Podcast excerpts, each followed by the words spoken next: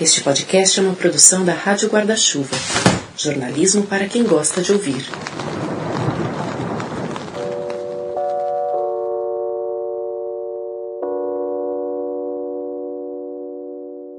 O finitude desta quinzena é em dois atos. E o medo mesmo, né? É assim, te deparar com a finitude mesmo, né? Real, assim. Porque a gente vai vivendo a vida e esquece que a gente é finito, né? Eu, pelo menos, esquecia. Não... É preciso tomar consciência da própria finitude. Não dá para fazer um testamento vital uma pessoa que nega a morte, que acha que não vai acontecer. O primeiro ato é comigo. Eu coloquei que eu não quero ser entubada, nem quero ser reanimada se a médica disser que aquilo só vai me fazer durar mais uma semana como vegetal. O segundo, comigo. No Brasil, a gente preserva a autonomia do outro quando o desejo do outro é igual ao nosso. Aí é fácil. A gente se dividiu aqui para falar sobre testamento, mas não é sobre esse que você deve estar tá pensando, não. Que pinta quase sempre em novela, filme, em livro, em que a briga por herança acaba sendo enredo. A gente está falando de testamento vital. Já ouviu falar? O testamento comum, a gente sabe, né? É um documento que tem uma finalidade patrimonial. Você deixa lá bem explicadinho no nome de quem os seus bens vão ficar.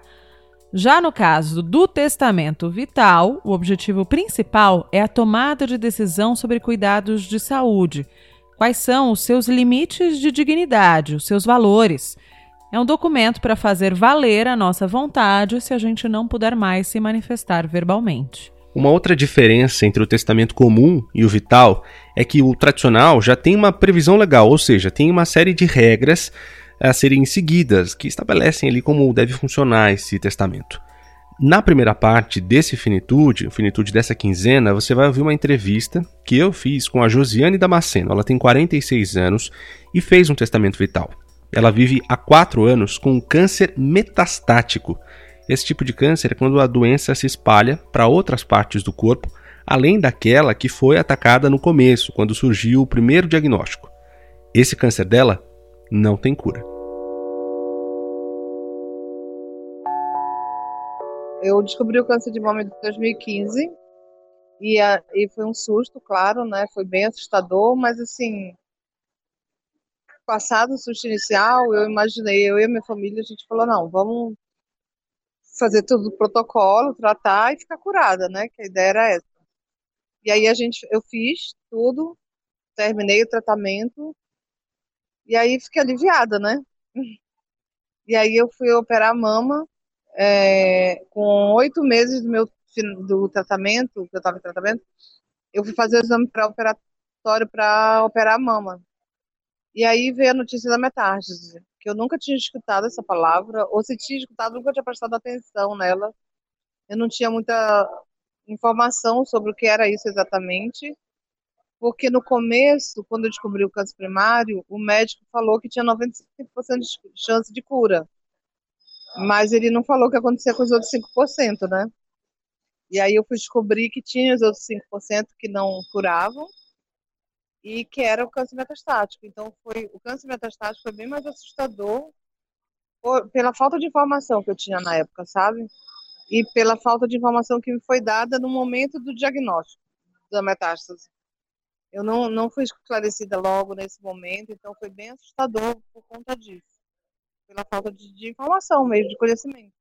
A primeira médica que me deu o, o, o laudo do câncer metastático, ela me falou que era muito grave, né, que o câncer tinha alastrado para outros órgãos e que era melhor eu ficar. Eu estava fazendo tratamento em São Paulo e que era melhor eu ficar em Campinas para ficar perto da minha família porque eu tinha pouco tempo de vida. E eu tinha seis, a previsão, o prognóstico na época era de seis oito meses.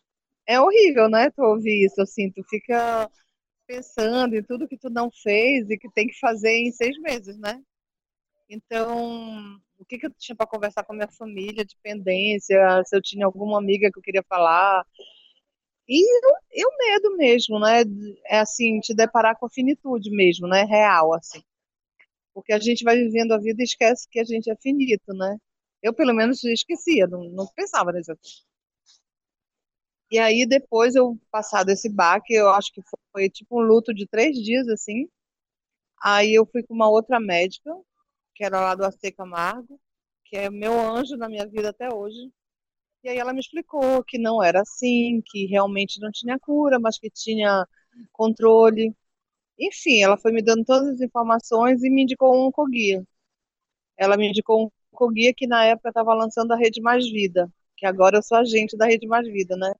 E aí ela me indicou um oncoguia. E aí eu conheci a Renata, que era uma, uma paciente na época, né? A Renata, e aí ela me explicou totalmente diferente, entendeu? A visão do paciente em relação à metástase. E, e aí foi uma coisa muito mais leve, eu aprendi que, que eu tinha que aprender a conviver com a metástase e, viver, né? Não tinha muito... Eu não ia morrer naquele mo momento, né? Tanto que isso foi em 2016 e eu ainda estou aqui, né? E assim, foi outra visão de, de, de vida, de perspectiva, de ressignificar. Foi, mudou bastante, entendeu? As prioridades mudaram bastante, né? Que você faz uma lista de prioridades na vida, com 30 anos você quer ter isso, com 40 você quer ter aquilo. E aí eu vi que não adiantava ficar com listinha, porque a vida muda mesmo, né? E as minhas prioridades agora são outras, assim, completamente diferentes do que foi nessa época, do que eram nessa época. Hoje em dia, é, assim, a gente aprende a, a, agradecer de verdade, né? Todos os dias e a, a, a viver mesmo, né? Assim, de outra forma, entendeu? Então isso mudou bastante, mudou para melhor, sinceramente, alguma forma de ver a vida, de ver as pessoas, de me relacionar. Acho até isso mudou para melhor. E aí você continua hoje fazendo um tratamento? Como é que funciona? Sim, eu, continuo, eu faço tratamento, minha doença está inativa desde então. Eu faço químio a cada 21 dias. E vou fazer para sempre, né? Ou então se descobrir a cura. E, e, aí eu faço exames nesses períodos, então eu não estou trabalhando, estou de benefício. É, é, é, um, é uma rotina muito maluca nossa, porque a gente está bem agora e de repente você vai fazer um exame de sangue, o seu exame está totalmente errado, e aí você tem que voltar com a médica e mudar protocolo e, e começar uma nova medicação que você nunca ouviu falar. Mas é uma rotina, é a mini rotina, né? É, a gente costuma dizer que é a nossa rotina. E a gente vai se adaptando, perdendo, assim, uma das coisas também que eu descobri que a, é, quanto mais bem informada a gente é sobre a doença, melhor a gente lida com ela, né? Então, menor fica o medo, a gente vai aprendendo a, a, a driblar o medo. Não, não, é que a gente não tenha mais medo, mas a gente vai aprendendo a driblar, sabe? E, e, e quanto à fé, às vezes a gente tem alguns preconceitos, né? Que as pessoas falam meio que quando eu falo assim, ah, minha doença não tem cura, e a pessoa fala, ah, não fala isso, tem fé que vai, entendeu? E não é falta de fé, nem é conformismo também. É uma realidade, é o que a medicina me entrega, é o que eu posso lidar com isso, né? Daí ficar bem é uma outra coisa, né? É um outro que as pessoas colocam tudo no mesmo pacote. Quando se fala em câncer, se fala muito em cura do câncer, né? A cura, ah, vou me curar. E a gente vê tanta muita gente saudável que não é curada, né? De tanta coisa, né? E assim como a gente vê muita gente curada que não está saudável também de outras coisas. Então, eu aprendi que cura assim, hoje é um dia que eu tô curada, amanhã eu não sei né? Mas hoje é um dia que eu tô curada, tô bem. Tô aqui dando essa entrevista para ti no meio de uma padaria. E, e, daqui a pouco eu vou para uma outra entrevista, depois a gente tem um outro evento paliativo. Então hoje o dia eu tô plenamente curada. Entendeu? Amanhã eu já não sei. Quem é que sabe, né? Quem é que tem essa informação de que amanhã você vai estar bem também? Ninguém tem, né? A gente só tem mesmo hoje. Parece meio piegas ficar falando isso, mas é verdade, né? A gente só tem mesmo hoje. Então a gente vai aprendendo a, a, a curtir muito mais, entendeu? A curtir assim que eu falo, não é só é, é, é curtir a tua família, é, é, falar coisas, não deixar nada mesmo pendente para amanhã. Eu tô com uma amiga aqui que eu tava até com um problema com ela e falei, entendeu? De manhã, que eu não gostei. E a gente foi, entendeu? Porque não é uma coisa que eu não gostei, que eu quero que ela longe da minha vida, não é isso a gente começa a entender, não, eu quero perto, mas eu quero esclarecida, né? Então, isso é uma coisa que antigamente, eu dizia, ah, depois eu falo, né? depois a gente põe em pratos limpos. Não, eu não sei se eu vou ter esse depois. Então eu valorizo muito esse hoje que eu tenho, entendeu? Eu, e por isso que eu falo assim que é, é, é horrível ter câncer, não é legal, muito menos ter metástase, mas as coisas boas que tu consegue absorver disso são infinitamente melhores do que antes, sabe? Eu consigo ter essa perspectiva de vida muito, muito mais forte do que eu tinha antes, né?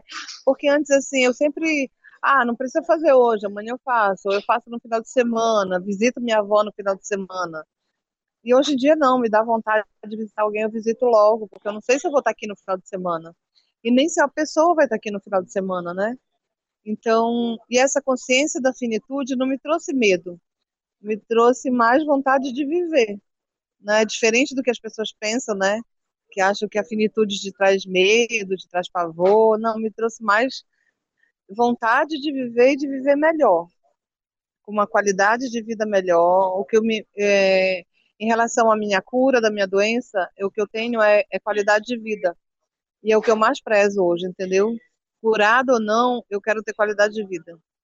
E eu tenho, graças a Deus eu tenho, consigo conviver com, a, com câncer de uma forma razoavelmente branda, porque eu não tenho dores.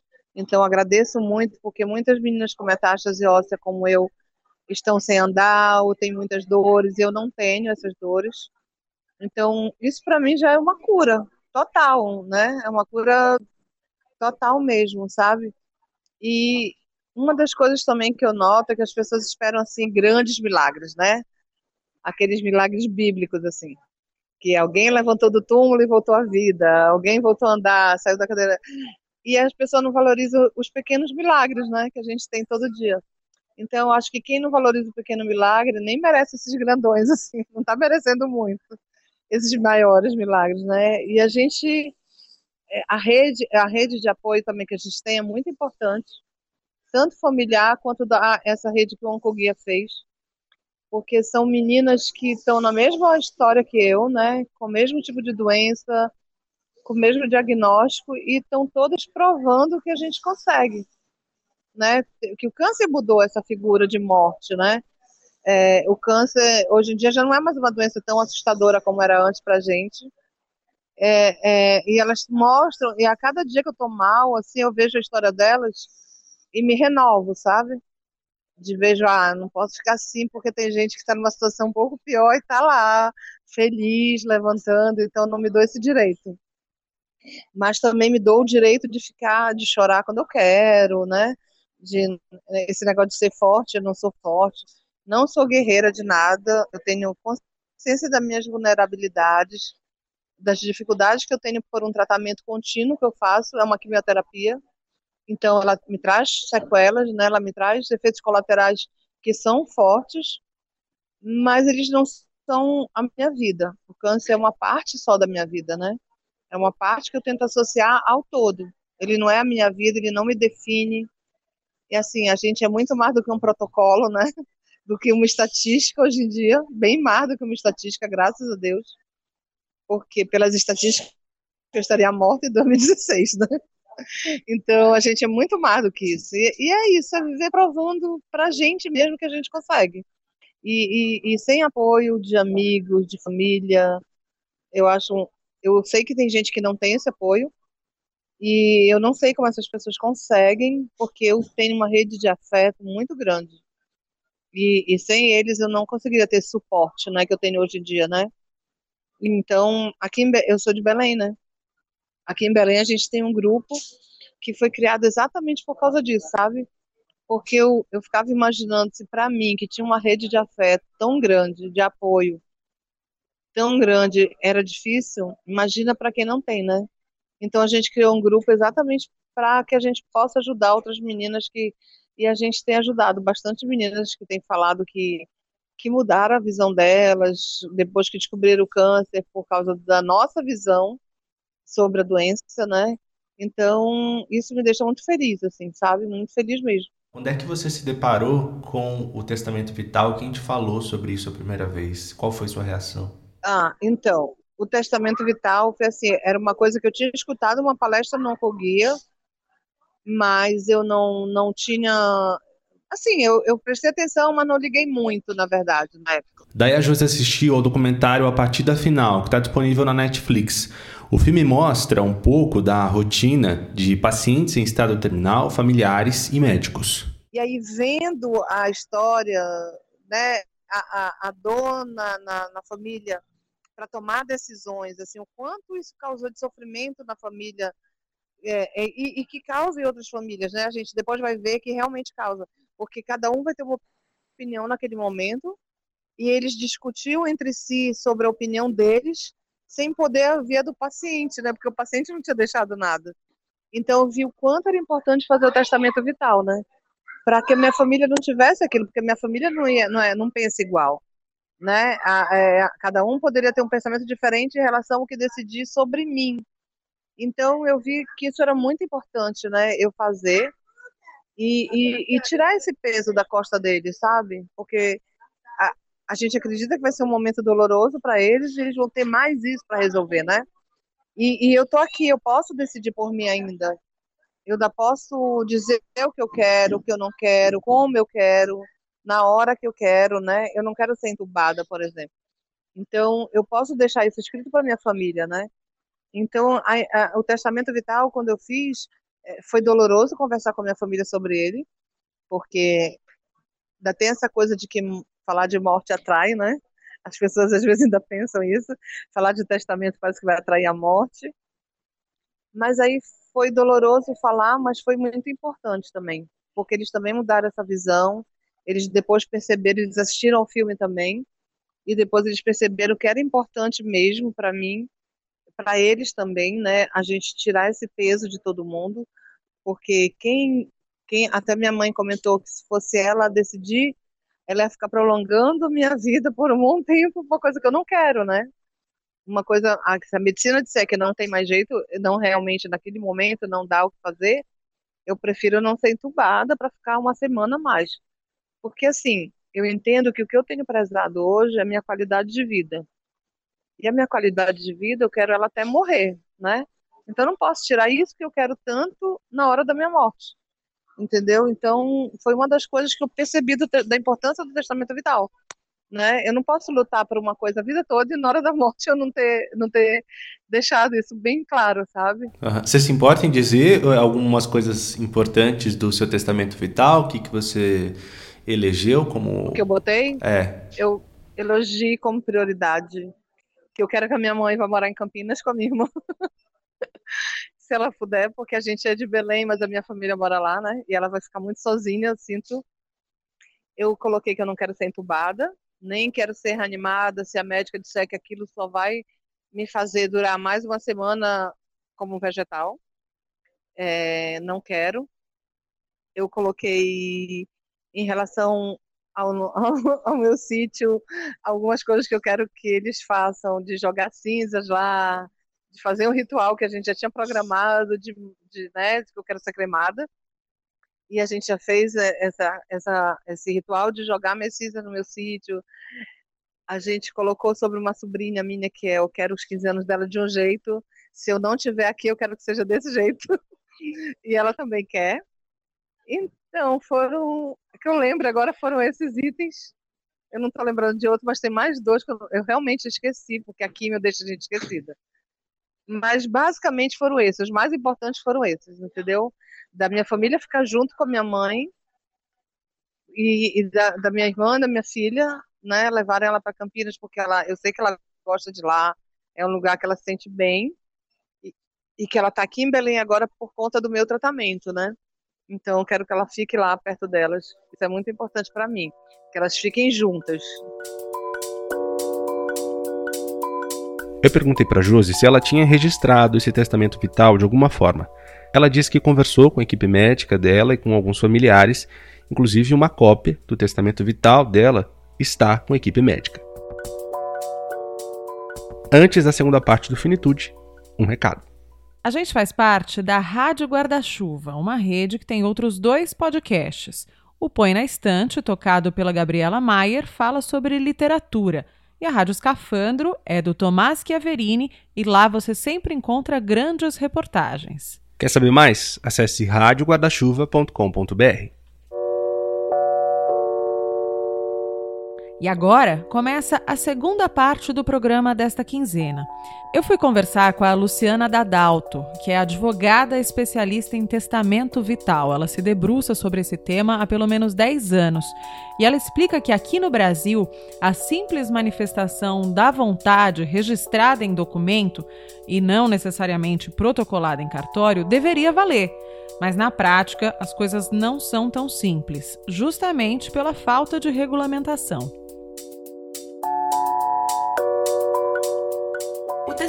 Vital, é, ele, a gente não tem lei no Brasil. Então não, a gente não tem nada diferente de um testamento patrimonial que eu poderia te dizer, segundo o artigo X do Código Civil faz dessa forma.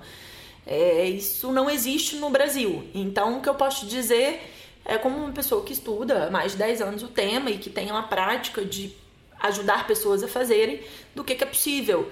É, eu acho que antes de pegar um pedaço de papel e escrever, ou antes de procurar um advogado um médico, qualquer coisa, é preciso tomar consciência da própria finitude. Né? Não dá para fazer um testamento vital uma pessoa que nega a morte, que acha que não vai acontecer, que acha que se pensar é, em um dia ficar doente, isso vai atrair. Então, é, essa é a primeira coisa, é conseguir se colocar numa situação de se ver é, como uma, com uma doença grave, com uma doença terminal, num estado vegetativo, em alguma dessas situações. Depois disso, é, né, então depois de conseguir tomar consciência da própria finitude, a pessoa precisa procurar um profissional de saúde que não necessariamente precisa ser um médico, mas alguém da confiança dela para conversar sobre sobre finitude, sobre terminalidade, sobre o que significa ser um paciente com uma doença grave e incurável. Porque se a gente pensar em pessoas que já têm esse conhecimento prévio, é, fica muito fácil. Porque pessoas que já são médicos ou que estudam a questão já sabem o que é uma traqueostomia, o que é uma nutrição artificial, é, respirador artificial, ele já tem esse conhecimento. Mas pensa o leigo, que nunca entrou dentro do hospital.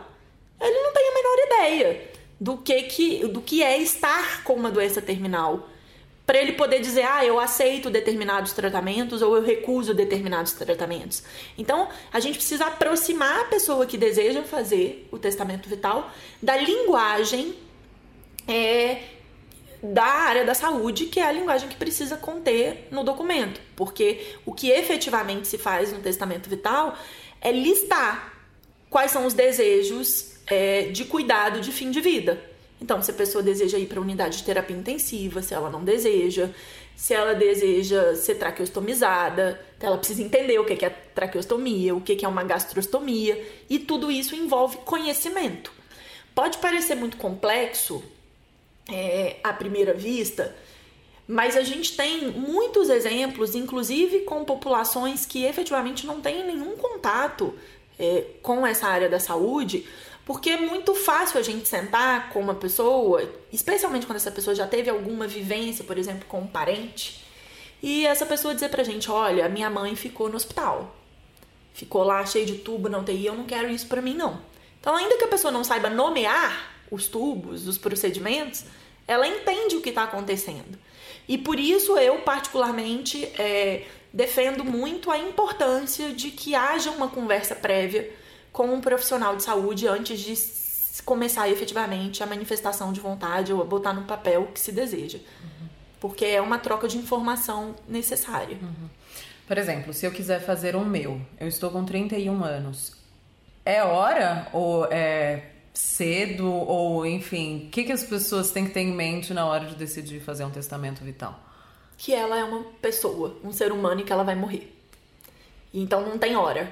Porque para morrer, né, aquela máxima do clichê que para morrer basta estar vivo. Então hoje você tem 31 anos, eu tenho 35. Eu somos saudáveis. Mas a gente pode sair daqui da gravação eu vou usar o meu exemplo, tá? Eu posso sair aqui da gravação, sofrer um acidente de carro e ficar em estado vegetativo persistente. Acabou. Eu já não posso mais manifestar vontade. Uhum. Então, se eu não tiver pronto um documento que diga como é que eu quero ser cuidada, eu já perdi essa oportunidade de fazer. Uhum. É que a gente sempre pensa que a gente vai ter oportunidade de tomar decisão. Porque a gente associa a, o fim de vida a uma doença crônica. Né? Estou doente, essa doença vai se desenvolver, eu vou ter um mês, seis meses, dois anos, e aí eu vou poder tomar essas decisões. Mas nós temos situações que são pontuais e traumáticas e que não dão essa oportunidade na tomada de decisão. E quando a gente faz um testamento vital, a gente precisa designar uma espécie de guardião desse testamento, alguém da nossa família, um amigo, alguém próximo?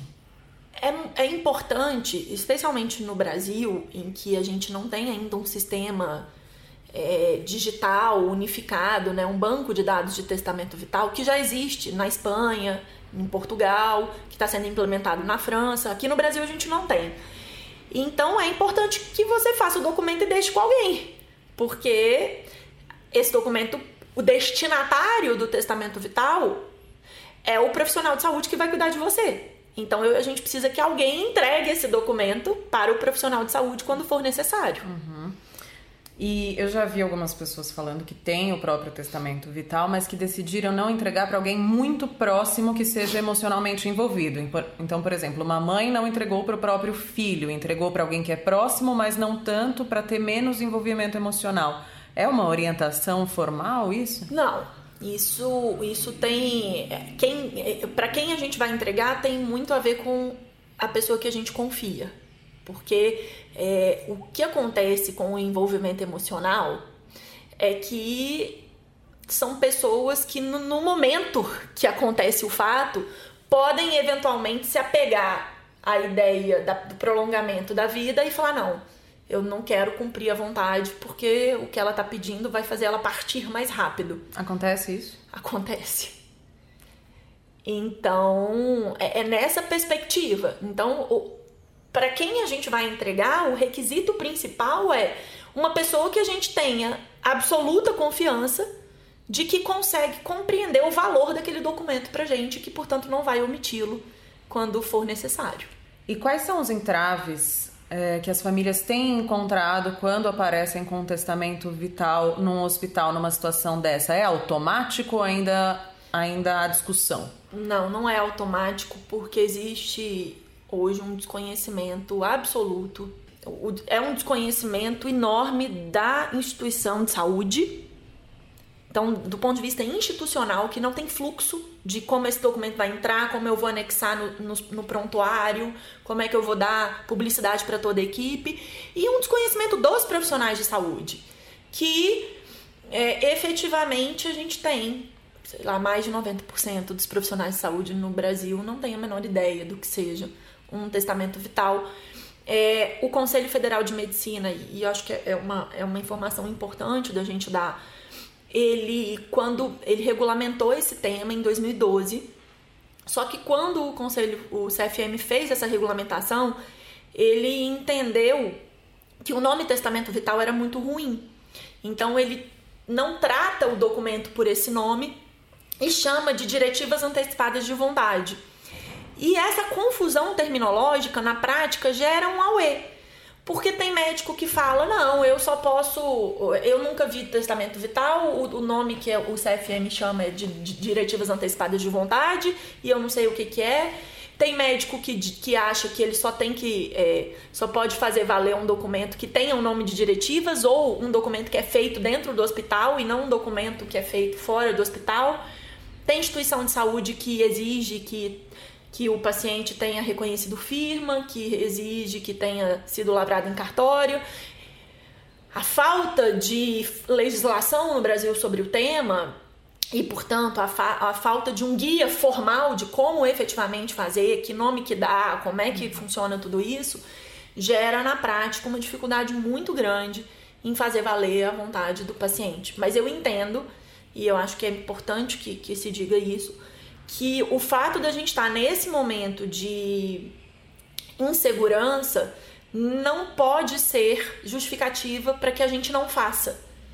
Porque a gente só vai conseguir fazer as, os nossos legisladores, as instituições de saúde, os médicos a entenderem a importância da manifestação de vontade prévia quando a gente começar a lutar por esse direito. Uhum. Então a gente precisa fazer para mostrar para as pessoas que elas precisam regular. Em que pé está essa luta pela regulamentação? Existe um projeto de lei tramitando no Senado Federal, projeto 149 de 2018, que está em tramitação desde o ano passado. Ele está parado desde outubro de 2018, sem nenhuma perspectiva de que ele avance no curto prazo. E tem alguma estimativa? É, é muito informal ainda no Brasil, né? Tem alguma estimativa? É possível fazer essa estimativa de quantas pessoas já fizeram o testamento vital aqui? A gente tem um dado é, do Colégio Notarial do Brasil de quantas pessoas registraram nos cartórios. Hum. É, no ano passado, foram pouco mais de 600 pessoas no território brasileiro, pensando que a gente tem mais de 200 milhões de habitantes. Então, não é, uhum. né? É, se a gente pensar proporcionalmente, a população não é um dado importante, não é um volume importante. Uhum. Mas, como não existe obrigatoriedade de fazer no cartório, pode ser que tenha um monte de gente que tenha feito e botado debaixo do colchão. E a gente não tenha esse acesso, porque uhum. efetivamente essa pesquisa é extremamente complexa de ser feita. Como é que isso funciona em outros países? Tem algum país que seja uma referência de um modelo que está funcionando? Olha, a gente tem hoje o testamento vital já é lei em muitos países no mundo. A Europa toda tem lei, né? todos os países da Europa hoje têm lei. É, o primeiro país a legalizar foi os Estados Unidos em 1991, que é um país que funciona razoavelmente bem, mas tem uma uma legislação muitíssimo diferente da nossa, então é muito difícil a gente comparar o como funciona nos Estados Unidos com o que funciona aqui. E culturalmente também há diferença de como é, as pessoas lidam, E também né? a questão cultural, porque o americano ele compreende muito bem a questão da autonomia individual. Né? Ele entende muito bem que se aquela pessoa deseja aquela coisa, é, quem é a família para não cumprir, quem é o médico para não cumprir, quem somos nós para julgar o desejo do outro. E esse é um grande problema que a gente tem no Brasil, né? Eu costumo dizer que no Brasil a gente preserva a autonomia do outro quando o desejo do outro é igual ao nosso. Aí é fácil. O nosso, a nossa dificuldade é quando o desejo do outro é diferente do nosso. E aí a gente tem realmente uma dificuldade cultural de entender que mesmo um desejo diferente do nosso é um desejo válido, legítimo, legítimo e que precisa ser acolhido e cumprido. Confunde-se com eutanásia? Há um medo, um conservadorismo nesse sentido? Sim, é, confunde-se muito e aí eu acho que é super importante a gente deixar uma coisa muito clara. A eutanásia é uma prática, né? A eutanásia é um ato. Fazer eutanásia significa abreviar a vida de uma pessoa. Aqui no Brasil, eu poderia dizer que fazer eutanásia significa matar alguém, porque hoje é julgado no crime de homicídio. O testamento vital é um documento, ele não é uma prática, ele é um documento em que a pessoa diz como é que ela quer chegar até o fim de vida dela.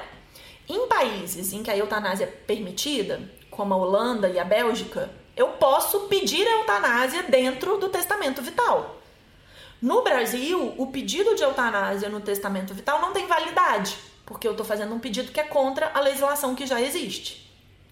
Então isso é muito importante. O que, que eu posso hoje pedir no testamento vital? Né, o que, que eu posso escrever no testamento vital? É, basicamente sobre aceitação ou recusa de cuidados paliativos e sobre a aceitação e recusa de suporte artificial de vida. Então, se eu aceito nutrição artificial, hidratação artificial, ventilação é, né, respirador artificial, é, é, o que a gente, né, o que a medicina chama efetivamente dentro desse guarda-chuva de suporte artificial de vida. Eu posso dizer, não, eu quero que é o que comumente as pessoas chamam de fazer tudo. Eu quero que faça tudo. Usa toda a tecnologia que tem para me manter vivo, porque o meu valor individual é um valor de vida biológica. Ou seja, estar vivo para mim é meu coração tá batendo, a função cerebral existir prorrogar o máximo o que máximo for possível. possível a biologia da vida. Para outras pessoas, o valor é de vida biográfica. Ou seja, a minha vida só faz sentido se eu puder exercer os atos que eu gosto. Então, se eu puder conversar com os meus amigos, se eu puder tomar o meu vinho, se eu puder comer a, minha, a comida que eu gosto, se eu puder ver os meus netos. E aí, prolongamento artificial da vida já não faz sentido para mim Porque o meu valor não é o coração batendo, não é o cérebro funcionando. O meu valor é a minha interação com alguém. Uhum. Então, esse é o objetivo do testamento vital: é dizer para o profissional de saúde qual é o seu valor. Né? O que, que para você é mais importante no momento é, em que você não puder mais tomar decisões uhum. sobre a continuidade ou não da sua vida. Agora, é um processo muito duro, né? Imaginar tudo que se pode perder justamente no fim da vida, né? A gente está falando aqui de um ponto de vista prático, mas ninguém está dizendo que é fácil, né? De tomar essa decisão. É necessário, assim, um acompanhamento psicológico? O que, que você tem visto aí desses processos de olhar para dentro e pensar quais são meus valores, quais são meus limites de dignidade? Olha, no Brasil a gente tem uma, uma prática que assim, normalmente as pessoas que fazem um testamento vital já têm algum diagnóstico. Uhum. Especialmente, majoritariamente, um diagnóstico oncológico, um câncer. Então são pessoas que já estão aí passando por um processo de aceitação da morte. É, eu, eu não consigo, não acho que seja obrigatório para fazer um testamento vital ter um, um acompanhamento psicológico. É preciso ter autoconhecimento, é preciso conseguir olhar para dentro. E, e, eu, particularmente, entendo que o testamento vital não é possível de ser feito numa sentada com um formulário. As pessoas pedem muito. Luciana, eu quero um modelo. Deixa eu ver como é que faz. É... Eu não consigo acreditar que, que esse é o caminho, porque os desejos são diferentes, as pessoas são diferentes, as histórias de vida são diferentes.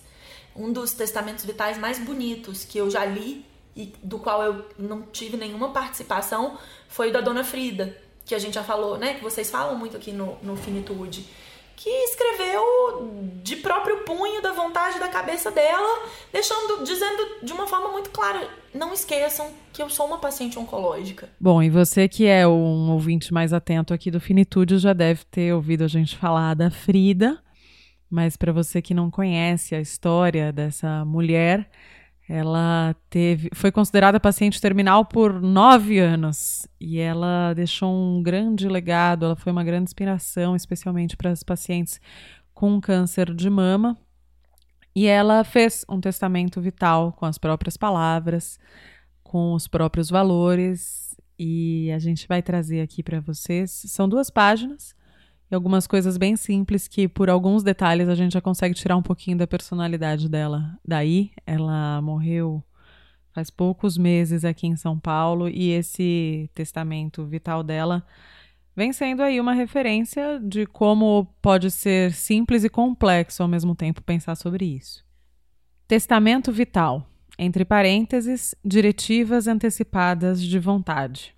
Ao meu grande amor Jadir Galera, meus filhos Nicole, Anderson e Patrick, familiares, amigos e toda a equipe do Hospital Pérola Byton. Não será fácil me separar de vocês que tanto amo, mas a vida é assim. A gente nasce, vive e morre. Esse é o ciclo da vida. E também não sei como será. Nunca passei por isso antes, mas tenho certeza de que não será tão difícil quanto a sociedade afirma. Quando chegar o momento, eu tenho a certeza de que estarei super preparada. Então, me deixem partir. Não quero procedimentos invasivos quando já não tenho mais cura, como por exemplo intubação, traqueostomia, sessões de hemodiálise ou reanimação após uma parada cardiorrespiratória. Não me intubem de forma alguma. Não me alimentem. Quando meus órgãos já não estiverem mais no seu pleno funcionamento, isso só vai me fazer sofrer mais. Lembrem, sou uma paciente oncológica. Solicito que aliviem sempre a minha dor. Talvez eu vá precisar de oxigênio, pois tenho pavor de falta de ar. Caso necessário, peço pela sedação. Sou sensível à dor. Deixem todos me visitarem para que eles possam se despedir. Não me deixem só, precisarei de todos até o último suspiro. Quero um caixão simples que deverá ser lacrado, e não quero velório, é cansativo e perigoso. Quero ser cremada e minhas cinzas colocadas numa caixa de madeira maciça para que não contamine o meio ambiente. A caixa deverá ser lançada ao mar em local de fundo rochoso para que seja coberta por inúmeros corais. Convidem todos para a cerimônia, principalmente os amigos velejadores e amantes do mar, para participar. Permito que joguem ao mar somente pétalas de rosa, de qualquer cor. Música para a cerimônia, a Quinta Sinfonia de Beethoven. Muito obrigada a todos. Beijo carinhoso. Frida Galera. E assim, aí, já que estamos fazendo um documento, é possível fazer, tomar outras decisões formais, por exemplo, deixar escrito como é que você quer o velório, os ritos funerários, escolher música. É, eu já fiz alguns testamentos vitais, já prestei consultoria para pessoas que quiseram deixar lista de proibição de quem não podia entrar no hospital para vê-la. Então, assim, esse não é o objetivo primeiro do documento, mas se o documento está sendo feito, é possível agregar, lembrando que é, o testamento vital é um documento que fala sobre cuidados de saúde. Ele não é um documento patrimonial, então eu não posso dividir patrimônio, né? Eu não posso dizer que eu quero que o fulano tome conta da minha, da minha conta bancária. Não é para isso esse documento. Uhum. Agora, se alguém que está ouvindo a gente neste momento não tem um diagnóstico de saúde de uma terminalidade iminente, mas está refletindo com a gente. Tô com 30, tô com 40 anos, tô com 20, não sei. Tô saudável, mas quero já pensar sobre isso. Se assina hoje um documento, ele é perpétuo ou o ideal é que ele seja dinâmico? Não, ele é um documento de, ele é um documento e, portanto, ele é uma fotografia de um momento. Todo documento é uma fotografia. Só que a gente muda. Né? A fotografia muda. As pessoas que fazem parte da cena mudam. Então, é, ele é o que nós do direito chamamos de um documento revogável a qualquer tempo, modificável a qualquer tempo. Vou te dar minha, né, o meu exemplo concreto. A primeira, o meu primeiro testamento vital eu fiz quando eu estava defendendo minha dissertação de mestrado em 2009, portanto há 10 anos atrás. Eu tinha 25 anos de idade, não era casada, não tinha filhos. Eu já estou na terceira versão hoje. Hoje, 10 anos depois, com 35 anos, eu já mudei mais duas vezes, porque eu me tornei mãe, porque eu vivenciei coisas que me fizeram mudar de vontade. E tudo bem, isso faz parte é, do documento. E essa é uma, é uma crítica que as pessoas que são mais conservadoras dizem: ah, mas para que eu vou escrever um documento se eu posso mudar a qualquer momento? Porque você pode precisar dele antes de você mudar, né? Então acho que é isso que a gente precisa entender. Mas ok, se você fez com 20 anos e você viveu 70 anos a mais sem precisar do documento, você pode mudar ele 70 vezes. Porque uhum. a gente, é, né, isso faz parte. Nós somos seres mutáveis. Não tem problema. Inclusive, é bom que se diga, enquanto a pessoa estiver lúcida, é, essa mudança pode ser feita. É, já me perguntaram, é muito comum um profissional de saúde ter dúvida assim: ah, o paciente chegou com um documento. Imagina um paciente lúcido, mas com uma doença terminal, um câncer, por exemplo. Ele chegou, me apresentou esse documento e aí ele piorou né? Só que nessa piora, ainda lúcido, ele falou: doutor, esquece aquele documento. Tudo aquilo que eu escrevi, mudei de ideia aqui. Então ele fez uma revogação verbal. Tá válida. É manifestação de vontade do paciente. O médico anota no prontuário que a manifestação foi dada e tá tudo certo. Então, é, a sensação que eu tenho é, no testamento vital é que hoje as pessoas olham para o testamento vital e falam assim: ah, isso é uma burocracia. Ah, é mais um documento. Que no Brasil a gente bota tudo no papel, a gente tem que assinar tudo, a gente.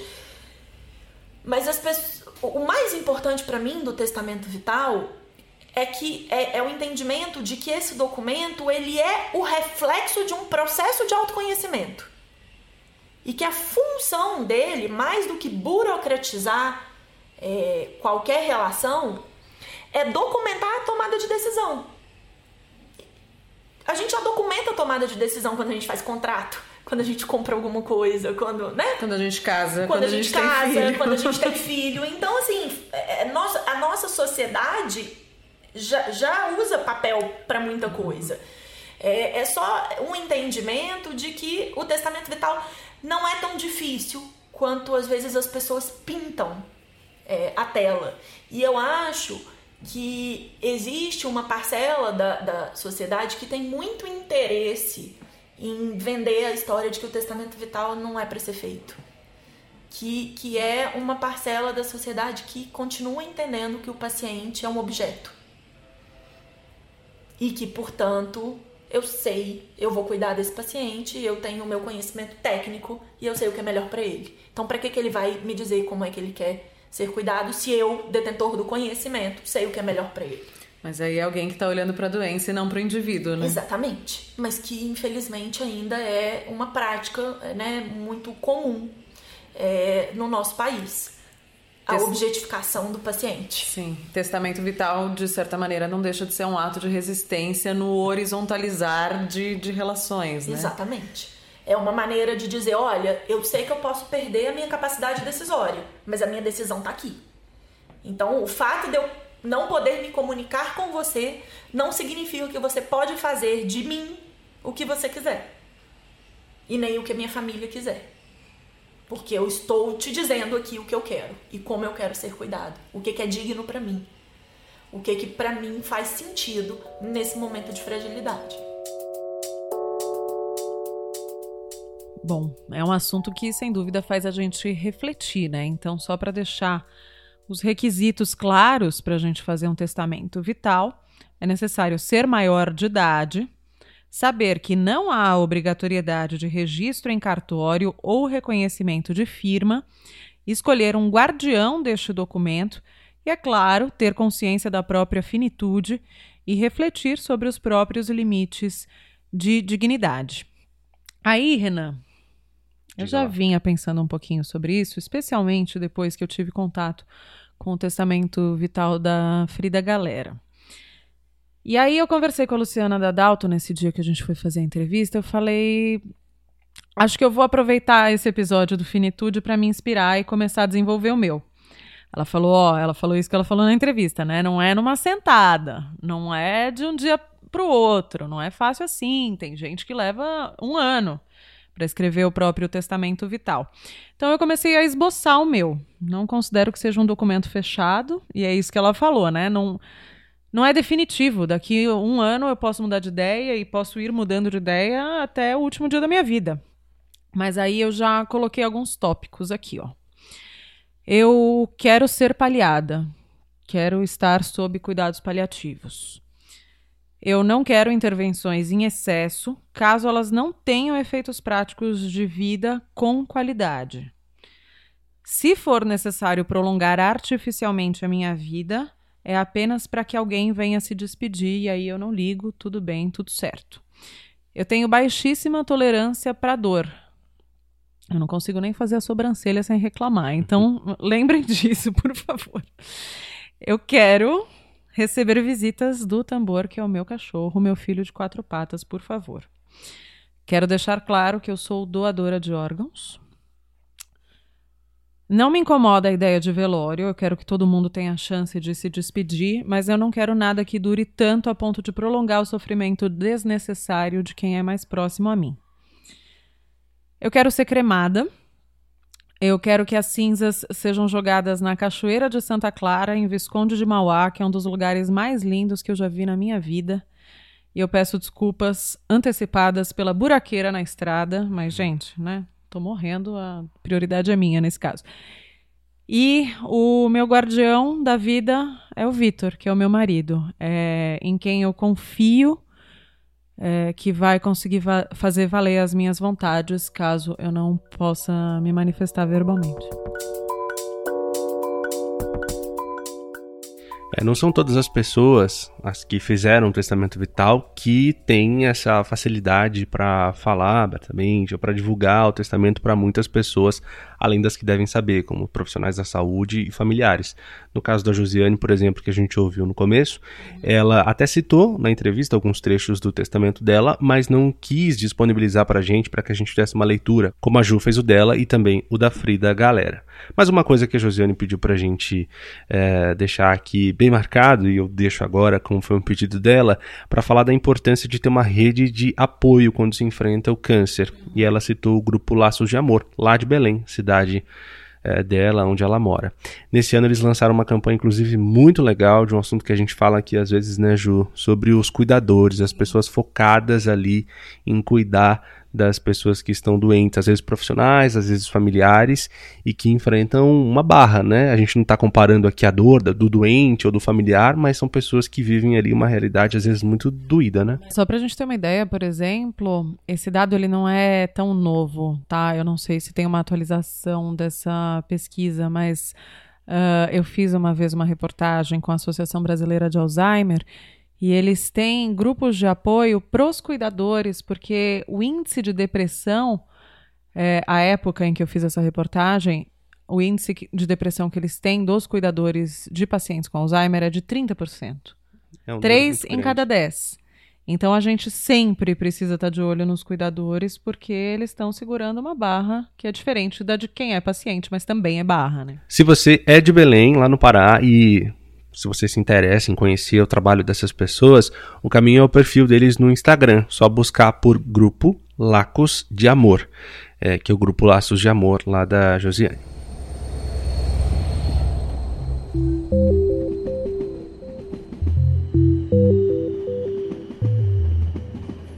A gente falou sobre como pode ser menos penosa a partida de alguém se os limites dessa pessoa que está indo embora estiverem bem estabelecidos, né, conversados. Para iniciar essa conversa em família pode ser um baita de um tabu. Por isso, o Tom Almeida, que é ativista pelas discussões sobre morte, cabeça do movimento infinito, nosso colunista aqui no Finitude, ele vai falar nessa quinzena sobre como abrir essa discussão com a família. Olá pessoal, oi Ju, oi Renan, como estão? É... Que bom que é esse assunto, que bom que a gente está falando e cada vez mais esse termo sobre testamento vital está tomando projeção. Até, até bem pouco tempo atrás eu não sabia o que era testamento vital. Eu soube lendo o livro da doutora Ana Cláudia Quintana e eu usei esse livro que eu dei de presente para o Du, o meu primo Eduardo Alferes, que ele estava na fase terminal da vida dele é, e ninguém falava sobre aquilo que estava acontecendo. E o livro, onde ele fala sobre testamento vital, ele foi de grande serventia para abrir essas conversas, que para mim também é um grande desafio porque tem esse desafio primeiro, que é eu pensar, né, como a Lu falou, de eu olhar para mim quais são os meus valores, quais são os meus desejos, o que, que eu quero. Mas o segundo passo, que ele é bem desafiador, é falar com as pessoas que estão ao nosso redor. Porque a morte, a finitude é um grande desafio. Então tem toda essa lenda, né? Eu não quero falar sobre a morte porque ela vai atrair. Ou então, se eu for falar sobre isso, quer dizer que eu estou abrindo mão da esperança. É, e tudo isso é uma grande besteira. Na verdade, é super importante, na verdade, é fundamental que essas conversas aconteçam com os nossos familiares, com os nossos amigos, com as pessoas que eu estou escolhendo que vão me defender, que elas vão ser a minha voz no momento que eu não poder mais me pronunciar. E também os meus médicos, porque senão esse documento não vai ter serventia alguma. É, nos encontros que eu acabo promovendo, né, seja no Cineclube da Morte, seja no A Morte no Jantar, outros encontros, é, essa conversa sempre vem à tona, que é como é que eu abro essa conversa com meu familiar, meus amigos. E não tem uma regra ou uma receita simples. Eu acho que é ir tentando, mas principalmente muitas vezes é eu fazer um comentário aqui, eu fazer um comentário lá, eu ir aos poucos trazendo esse comentário. Uma outra forma, muitas vezes, é falar não efetivamente sobre a minha morte, mas usar algo que aconteceu. Tipo, alguém morreu e daí fala: será que as vontades dessa pessoa será que foram atendidas? Será que eles cumpriram os desejos? Será que os familiares souberam? Então usar também termos e fatos que acontecem para eu começar a abrir essa conversa com a pessoa, porque eu falo testar a temperatura. Essa pessoa que está do meu lado, ela vai estar tá disposta a falar sobre isso. Então eu vou fazendo de uma forma mais abrangente, mais geral. E depois para falar especificamente, falo: eu estou pensando em fazer o meu testamento vital e eu queria que você participasse desse processo. Posso contar com você?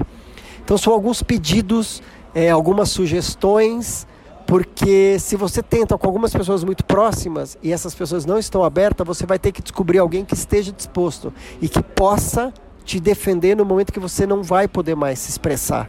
Seja porque você está muito doente e não consegue esclarecer. Então, esse é o tipo de conversa que eu sempre falo: que é o seguinte, sempre parece que ela é muito cedo até quando ela é muito tarde. Então, o que eu corajo é tenha coragem e comece a abrir essa conversa, porque se isso não acontecer, o documento não vai ter validade, porque ele vai ficar lá enfiado, escondido numa gaveta. Um beijo para vocês, tchau. Bom, a gente vai se encaminhando para o fim deste episódio do Finitude. Quero trazer um registro aqui da partida do seu Adelair Toledo Dornelas. É, pelo nome, talvez nossos ouvintes não se lembrem, mas a filha dele, a Natália Dornelas, que é jornalista, falou com a gente no episódio Pontos para o Infinito. Ela é do Instagram A Mãe do Pai. Ela considerava que ela cuidava do pai como filho no finzinho da vida dele. E no começo deste mês, então, ele partiu. Então fica o registro aqui, nosso carinho pela Natália. A gente recebeu uma mensagem muito bonita de uma ouvinte de Belém chamada Thaís Pinheiro. É, ela trabalha no Tribunal de Justiça do Estado do Pará, uma coincidência, né? Nossa, uma das nossas personagens protagonistas desse episódio é do Pará, é uma ouvinte também. E a Natália é de BH, então são duas de BH nesse episódio. Muitos sotaques aqui. Muitos sotaques, gostamos. Bom, ela mandou um e-mail pra gente, um e-mail muito grande, falando sobre a morte da avó dela, a dona Lília. A gente leu o e-mail todo. Eu separei um trecho aqui que eu acho que é o essencial, a pegada aqui, inclusive que nós, eu e Ju, estamos bem focados em, em levar isso como um, um, um, lema, talvez? Será que é forte isso? Eu vou, eu vou ler, depois a gente discute isso. Ela, ela diz assim nesse trecho. Três dias antes do AVC, né, que a avó dela teve, eu falei com a minha avó e me lembro de ter ligado e, dentre outras coisas, ter dito: Vó, fique logo boa para a senhora vir para casa. Parece algo sem importância, mas hoje, depois de escutar o programa com Amanda Luder, que é o episódio chamado Linhas Cruzadas, eu fiquei pensando muito sobre isso. Percebi como é importante falar sempre com a pessoa que amamos palavras de amor e afeto. De fato, não sabemos quando será a última vez que vamos ver ou falar com alguém. Eh, eu destaquei esse trecho aqui porque é uma coisa que a gente sempre vem falando é, nas nossas conversas, aqui gravando, antes de gravar, no, no nosso WhatsApp, né, Ju? Que é aquele lance de sacar como a finitude tá aqui e ali a qualquer momento. É, e a gente precisa aproveitar os momentos, aproveitar mais as pessoas, porque a finitude é um fato. Mas posso trazer um contraponto também? Vou fazer um pouco advogada do diabo aqui também. É, existe a contramão disso, né? A pessoa que perdeu alguém, obrigado. Ai, nossa, eu falei aquilo para ela, e aí se sente culpa pro resto da vida. As adversidades também fazem parte da vida, então é, não necessariamente se a sua última palavra não foi de amor, ou se até foi de briga, de um momento de raiva e tal, é, acho que não cabe a culpa, né? Porque esses, essas situações são parte da vida. Então, esse ano, por exemplo, eu perdi um tio com quem eu estive estremecida. E eu gostava muito dele, mas naquele momento a gente não estava se dando bem, a gente se desentendeu. E nem por causa disso eu deixei de passar todo o meu ritual de luto com ele, pela pessoa que ele era e a pessoa que eu sempre gostei, mas fazia parte da nossa vida, da nossa trajetória ter se desentendido naquele momento. É uma pena, mas é, não quero carregar isso como uma culpa e não carrego. Então, só para trazer esse, esse, contraponto. Tem uma outra mensagem bem rápida aqui de um outro ouvinte, é um ouvinte do Recife. Ai, tá muito legal esse finitude, bem brasileiro, né? De todos os cantos. É o Arthur Fernandes, ele mandou um e-mail pra gente, como os antigos, ele disse aqui. Escrevendo como os antigos. Virou meme. Virou meme. É, eu falo brincando que as pessoas antigas que costumam escrever e-mail, esse negócio velho, o pessoal agora só manda DM no Instagram, não tem nada disso de e-mail, não. Não tô brincando, podem mandar e-mails pra gente no finitudepodcast.gmail.com. E aí, é, o Arthur escreveu aqui pra gente, falando de um trabalho que ele tem, um perfil, na verdade, no Instagram, é, chamado arroba ouvindo gente. Ele faz um trabalho que ele classifica aqui como medicina narrativa. Ele escreve de um jeito é, poético, um jeito bonito sobre um, a rotina de hospital, sobre o dia a dia, sobre dilema, sobre cuidado com os pacientes, sobre a morte, sobre cuidados paliativos. Médico também a gente. Médico também a gente.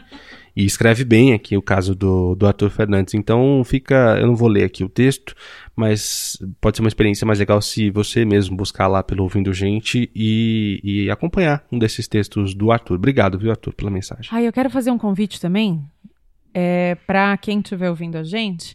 Corre lá também no podcast do Projeto Draft. É o retrato, gente falando com gente sobre coisas de gente. Essa premissa por si só já nos interessa aqui no Uhum. Finitude, né, Renan?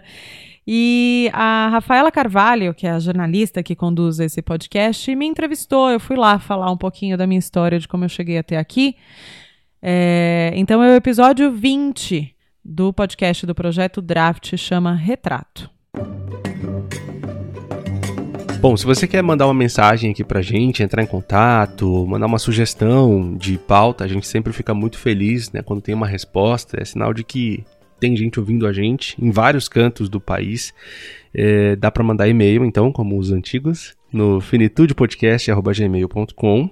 Nosso Instagram é o Finitude Podcast e o Twitter é ao contrário, podcast Finitude. Tem nossa página no Facebook aí também, você pode se comunicar com a gente por lá. Bom, é isso, né? A gente volta em 15 dias com novas histórias. Novas histórias, surpresa. Estamos te esperando. Obrigado pela companhia. Até daqui 15 dias, então. Tchau.